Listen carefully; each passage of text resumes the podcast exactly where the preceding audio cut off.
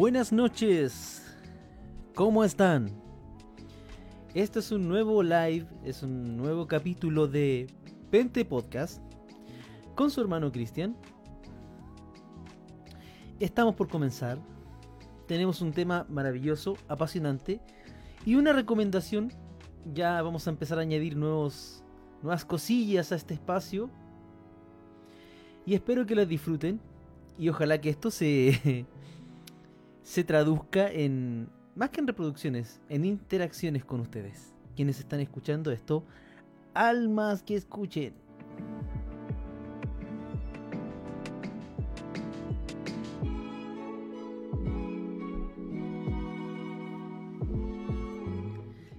¿Qué es el Evangelio? Es lo que nos venimos preguntando hace harto tiempo. Cuatro leyes eran espirituales, eran las que se promovieron por mucho tiempo y se siguen promoviendo. Es que el hombre está separado de Dios, necesita de Dios, ¿cierto? Tiene que arrepentirse para entrar en comunión con Dios. ¿Será solo eso el Evangelio del Señor? Bueno, eso tenemos que y los invito a explorarlo, eh, explorarlo conmigo, mediante el libro de que es llamado Ahora entiendo el Evangelio, y su autor es, les digo de inmediato, tengo el libro aquí al lado, a mano, de Antonio González. Antonio González ahora entiendo el Evangelio de Ediciones Biblioteca Meno. Se los recomiendo y estamos trabajando con esto. Y ya comienza. Comienza Pente Podcast en vivo.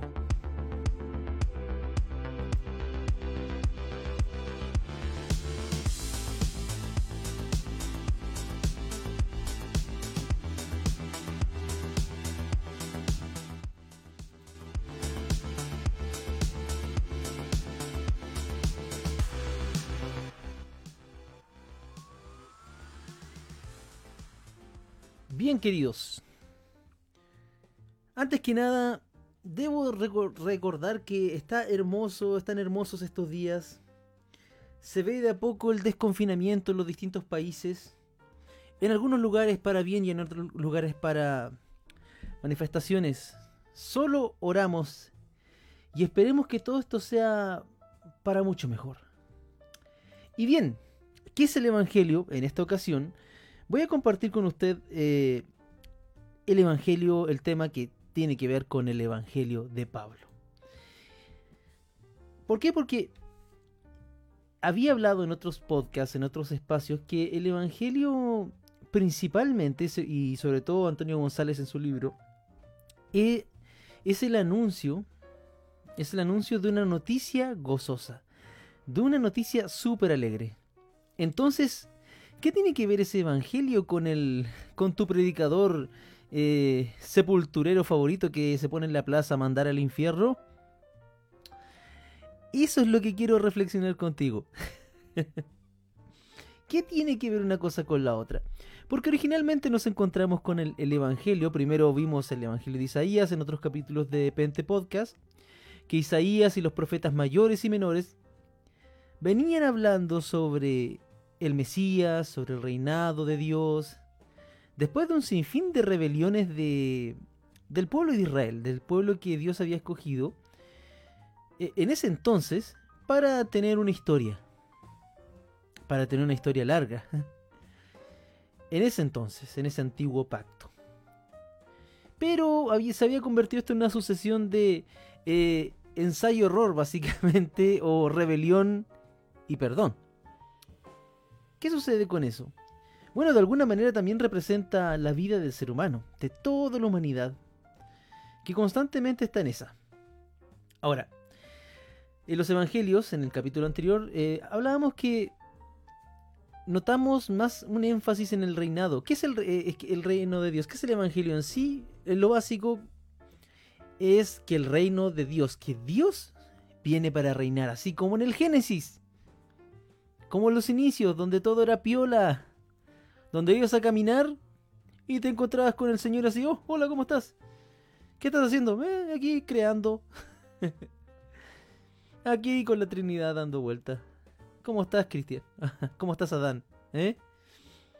Algo así, algo edénico. Algo de comunión con Dios, con los semejantes y con todo lo demás que es la creación. No olvidar que el ser humano fue hecho para la creación y la creación con el ser humano. No olvidar. Llama la atención que hoy en día muchos están más eh, fijados en algunos proyectos de unos viejos ricos con plata que te pueden, que no sé, que están saliendo a la estratosfera, que los problemas urgentes que tiene la humanidad. Eso me parece interesante. Re interesante porque... Humanidad, ¿dónde tienes tus prioridades? Bueno, vamos al tema. En los escritos de Pablo encontramos frecuentemente la polémica contra aquellos que en su tiempo proclamaban un evangelio distinto. Es decir, el Evangelio de Pablo se va configurando de una manera apologética, podríamos decir. Porque primero tenía que eh, sus escritos y cartas van dirigidos a solucionar principalmente problemas en congregaciones, en, las primeras congregaciones, siglo I y algunos dicen que siglo II. ¿Y qué sucede? Algunos proclamaban un evangelio distinto, y frente a ellos, Pablo proclamaba lo que él llamaba mi evangelio. Eso lo encuentras en Romanos, en, en Tit, segunda de, de, de Timoteo, ¿cierto? Con esto no pretendía hablar de un evangelio que fuera suyo en exclusivo. O sea, esto no se lo había inventado Pablo, como algunos piensan que, que te predican que casi como que ellos inventaron esto. Con eso de las llamadas revelaciones. Ahora, más bien Pablo entendía que él proclamaba el único evangelio posible. Lo que sus adversarios proclamaban no era, según Pablo, ni siquiera un evangelio porque solamente el evangelio del Mesías sería un verdadero evangelio.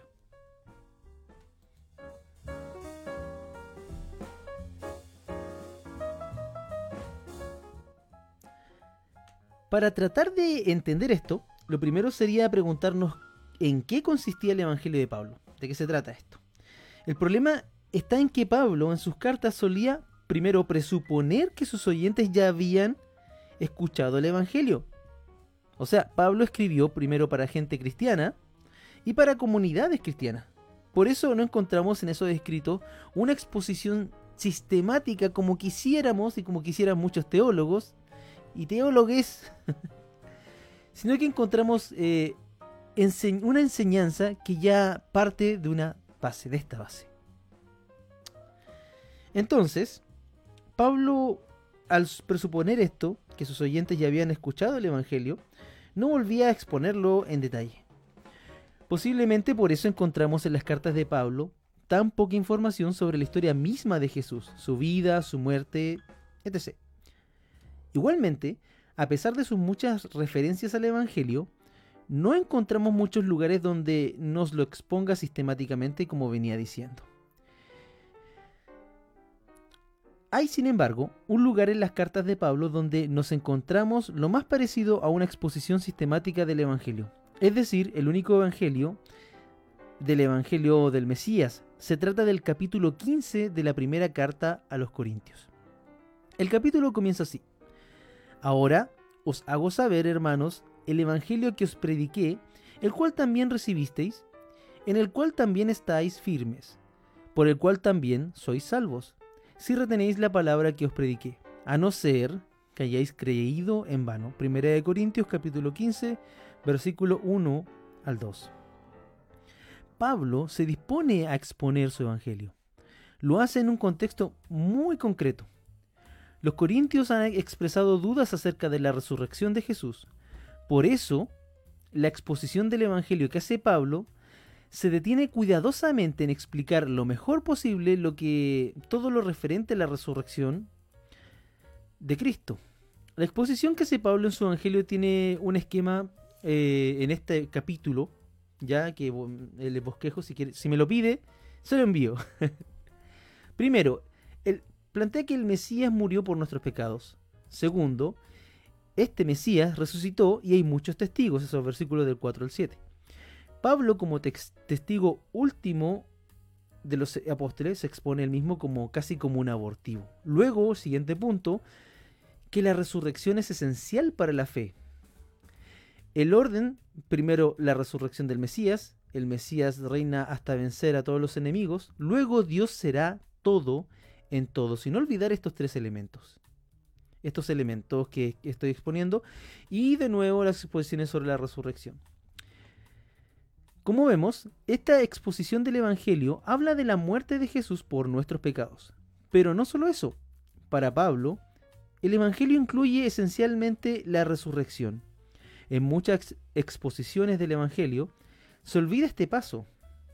A veces da la impresión que la muerte de Jesús por nuestros pecados sería suficiente para que hubiera Evangelio.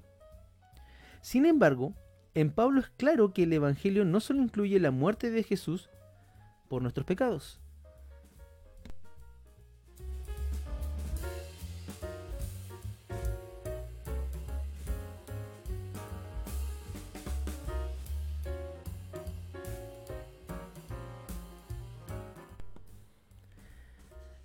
A poco que nos fijemos en el Evangelio tal como lo presenta Pablo, no solo está la muerte y la resurrección que expone, Pablo también nos habla del reino. Claro está que se trata del reinado del Mesías. Entonces cuando Pablo habla del reino, no está hablando del reino como término que ya veníamos hablando en otros podcasts, sino que parte hablando del reinado, pero en el Mesías. ¿Cierto? Y este se, ¿Qué es Mesías? Mesías es la palabra que se utilizaba para designar al rey. Según la costumbre eh, del pueblo de Israel, era ungido con aceite como señal de su designación. El Mesías significa simplemente ungido. Se esperaba que el Mesías fuera un descendiente de la casa de David, un continuador de su dinastía, y la palabra Cristo, Christos o Cristo, simplemente traduce la palabra Mesías o Mashiach en hebreo.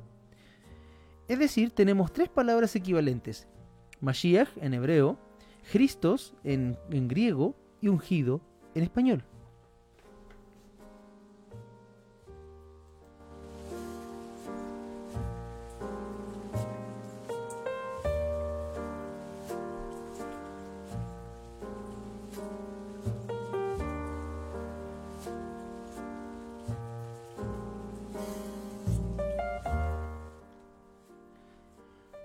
Pues bien, lo que Pablo dice es que el Mesías resucitado irá derrotando a todos los señoríos, autoridades y poderes, y que finalmente entregará el reinado al Dios y Padre. Según Pablo, el Mesías ha de reinar hasta que todos sus enemigos sean puestos debajo de sus pies. Esto está en 1 Corintios capítulo 15, desde el versículo 23 al 24. Finalmente, cuando todo esté sometido al Mesías, el Mesías mismo se someterá a Dios para que Dios lo sea todo en todos. Esto está en 1 Corintios, capítulo 15, versículo 28. De momento, estas afirmaciones pueden sonar un poco oscuras, o digámoslo así, lejanas, o básicamente como esas volteretas teológicas que se dan los hermanos teólogos. Pero no, es algo más sencillo. En la presentación que Pablo, que Pablo o Pablo, no va a, va a salir esa, en algún momento va a salir esa, esa Biblia inclusive y ahí me voy a reír bastante. Bueno, si es que ya no salió. Bien, eh, inclusive, en la presentación que Pablo hace del Evangelio, se habla también del reino. Aunque aquí no se nos habla simplemente del reino de Dios, sino también de un reino del Mesías o un reino que pertenece a Dios, pero que es ejercido por el Mesías. O sea, Pablo nos habla del reinado de Dios mediante el Mesías y hacia que este Mesías entregue a Dios Padre hasta que todo sea en todos, hasta que Él sea todo en todos. De este modo vemos que hoy que no hay un contraste tan grande entre lo anunciado por Jesús, el reinado de Dios, y lo que anuncia Pablo, el reinado de Dios ejercido por Jesús. No olvidar esto. Porque cuando hablamos del reinado de Dios estamos hablando de el qué. Y lo que anuncia Pablo podríamos decirlo el cómo. Es decir, el reinado de Dios ejercido por Jesús. En ambos casos, el mensaje del Evangelio es un mensaje sobre el reino, como también sucedía en Isaías. Lo que aporta Pablo después de la muerte y resurrección de Jesús es una idea más concreta de cómo se constituye el reinado de Dios.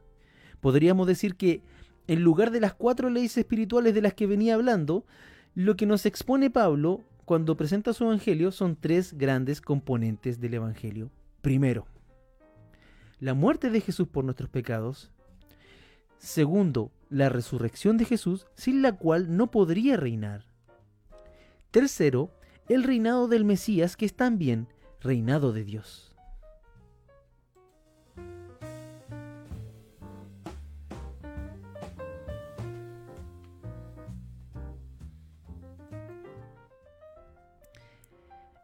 Esos serían los ingredientes fundamentales del Evangelio.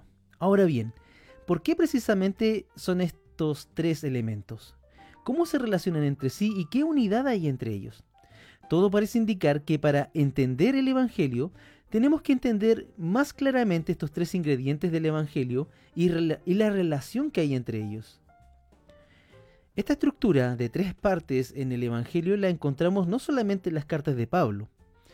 Eh, en las escrituras dicen, el Mesías es el que murió y más aún es el que resucitó y quien está a la diestra de Dios y así sigue. Esto, esto está en Romanos capítulo 8, versículo 24. En otra escritura dice, porque el Mesías para esto murió y vivió, para ser el Señor así de los muertos como de los que viven. Romanos capítulo 14, versículo 9. Y como esto se podrían citar muchos pasajes paulinos en los que, paulinos, cuando se habla de paulinos, de, de Pablo, estamos diciendo, de los textos de Pablo, en los que aparecen más o menos explícitamente estos tres elementos del Evangelio de Pablo, o sea, el Evangelio expuesto por Pablo. Pero no solamente se puede ver esta estructura en los textos de Pablo. Cuando en los Hechos de los Apóstoles Pedro anuncia el Evangelio de paz por medio de Jesús el Mesías, nos encontramos también con estos tres elementos del Evangelio. Esto está en Hechos capítulo 10 del 34 al 42. Ciertamente, la, terminología puede variar levemente entre Pablo y, Pedro también. En algunos se expone ante los gentiles no se habla de Jesús como Mesías o Cristo, sino como juez. Esto está en Hechos 17 del 22 al 31. Y en otros casos se habla de Jesús como príncipe, como salvador o como quien está reinando a la diestra de Dios. Pero la estructura básica en tres partes se mantiene. Era lo que sucedía desde la primera predicación de Pedro el día de Pentecostés y que encontramos en el discurso de Pedro en el atrio del templo donde a Jesús se le proclama como autor de la vida. Esto está en Hechos capítulo 3 versículo 15. La, la, misma estructura de las tres partes del Evangelio la encontramos cuando Pedro habla dos veces ante el Sanedrín. Y de acuerdo al libro de los Hechos, estos elementos constituyen el núcleo de la predicación de los primeros cristianos. En definitiva, podemos decir que el mensaje sobre la muerte, la resurrección y el reinado del Mesías constituyen el núcleo del mensaje proclamado por el cristianismo primitivo. Ahora, personalmente creo que el apóstol Pablo aporta elementos del cómo, como venía diciendo, del cómo se instaura el reino de Dios en Cristo mediante Cristo. Y estos elementos de la muerte y resurrección de Cristo, como esenciales para la, para la, para la vida y fe, son elementos, como viene siendo, esenciales. Sin embargo, no, a no olvidar a qué apuntan esos elementos, es decir, el por qué Jesús murió y por qué resucitó. ¿Qué es, qué, ¿De qué son signos esas, eh, esas cosas? O sea, ¿Qué representa y hacia qué apunta la muerte, la vida, muerte y resurrección de Jesús? Apuntan hacia, la, hacia, la, hacia el reino de Dios, básicamente. ¿Mm? A no olvidar esto. Y más que nada por el énfasis que se le da actualmente a, este, estos temas, a, esto de la, de la muerte y resurrección, porque me acuerdo que eh, a ver, estudiando concienzudamente qué es el Evangelio, nos encontramos con que el Evangelio habla del reinado de Dios. ¿Qué es el reinado de Dios? Es, un, es, es que Dios viene viene acercándose a nosotros para traernos, para Él mismo gobernarnos, para Él mismo traernos paz, traernos igualdad, traernos justicia. Cosas que parecen utópicas, pero para, un creyente debieran ser totalmente... Eh, totalmente posible. O sea, si para un político eh, eh, podría ser algo totalmente posible, ¿por qué no para un cristiano? Ahora, como hemos ido profundizando en estos capítulos y espero seguir hablando sobre esto, ¿qué opinas tú? ¿Qué opinas tú sobre estos elementos del Evangelio? ¿Cuáles son los principales a tu parecer? ¿Cuáles son los elementos? Eh, eh, bueno, la muerte, la muerte y la resurrección son importantes. Ahora, ¿cuál énfasis debiera mantenerse? Buena pregunta. Porque de repente también fallamos muchas veces en los énfasis. O, también hay algo que durante mi vida he, visto. Es que muchas veces hay imágenes, imágenes de la Biblia o ejemplos de la Biblia que se, alzan y se hipertrofian, como se dice en, preparación física, en, educación física, se, desarrollan tanto que opacan lo central de los pasajes y lo central del Evangelio. Lo central del Evangelio es que es la noticia gozosa, que nuestro Creador viene a reinar, ha llegado, ¿y en quién llegó?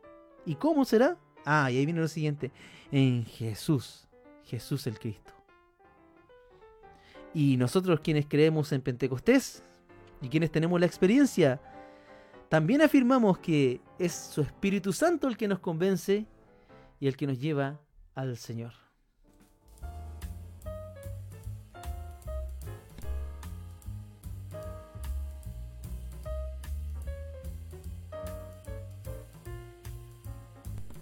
Y bien, si te ha gustado este material, te invito a seguirnos en redes sociales, en los links que pongo aquí al, lado o debajo del podcast según como te aparezca. Y también si tienes dudas, consultas y aportes, también te puedes contactar conmigo aquí en los, eh, en, los em, en las informaciones, la metadata que pongo, ¿ya? Y bueno, quisiera, vamos a añadir un, un pequeño, un pequeño nuevo espacio, ¿ya? Un nuevo espacio para Em, un, nuevo espacio sí para el podcast, ¿sí? Donde te voy a invitar, donde te voy a invitar a mm, recomendar libros, ¿sí? Recomendar libros. Estamos en Pente Podcast, así que libros de orientación pentecostal. Uno de los primeros libros que quisiera recomendarte personalmente si quieres eh, iniciarte en una teología sistemática, ¿qué es una teología sistemática?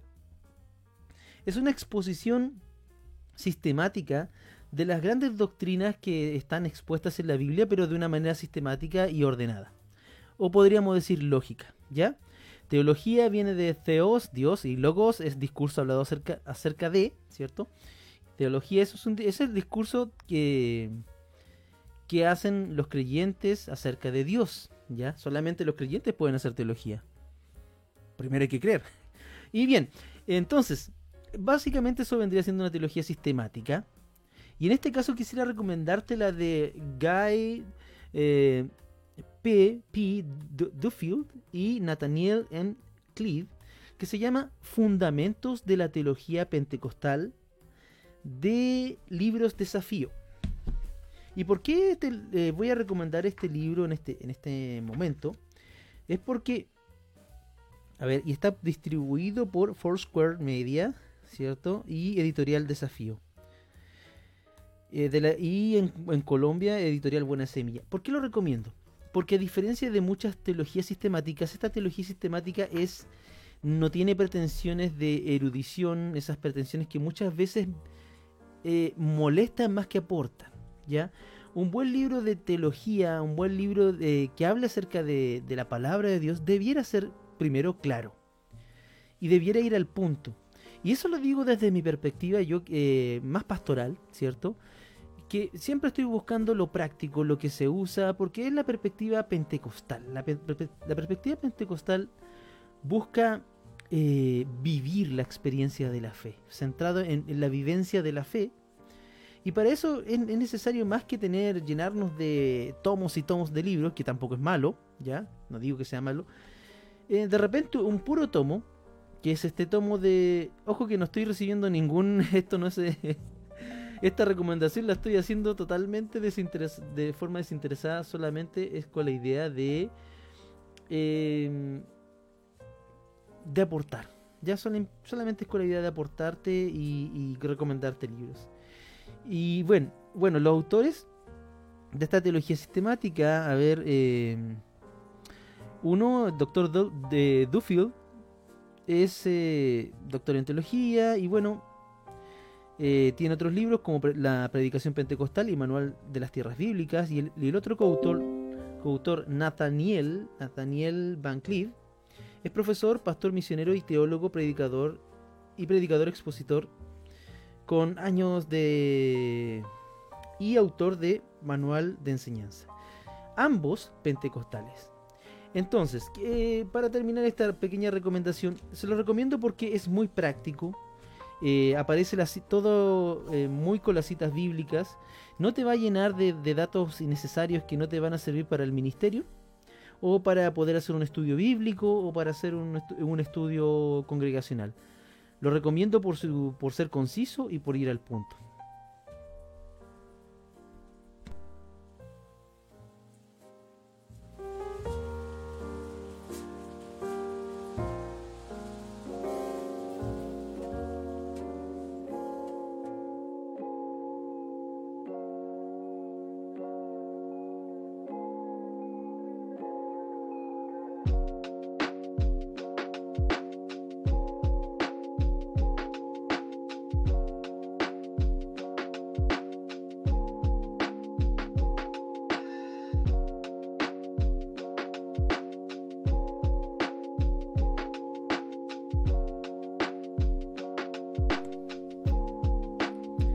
Y bien alma que escucha, querido parroquiana, querido parroquiano, querido, querida parroquiana. Este ha sido el Pente Podcast de este de, hoy, de la fecha. Quisiera invitarte a, a seguirme, seguirme en las redes sociales, siempre estoy subiendo material y sobre todo la página edificadosencristo.net. En esta página encontrarás devocionales, material cristiano, otros podcasts de hermano Alexis Sasso, eh, el podcast Edificados en Cristo y, mucho material más. Ahí yo cuelgo también información mía de Pente Podcast y el otro podcast que está más orientado a los jóvenes, Reforma Radical.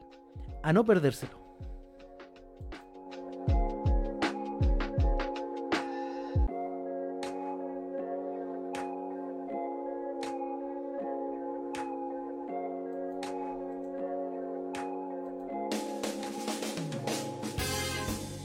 Queridos.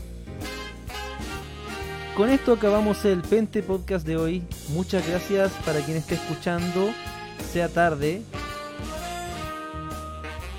sea noche, sea tarde, noche o noche.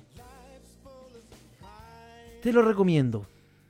Si quieres aportar, opinar, por favor, en mi correo, te lo doy aquí dentro de los datos. Y será hasta la próxima. Y Dios te re, que te contra, hiper, mega bendiga.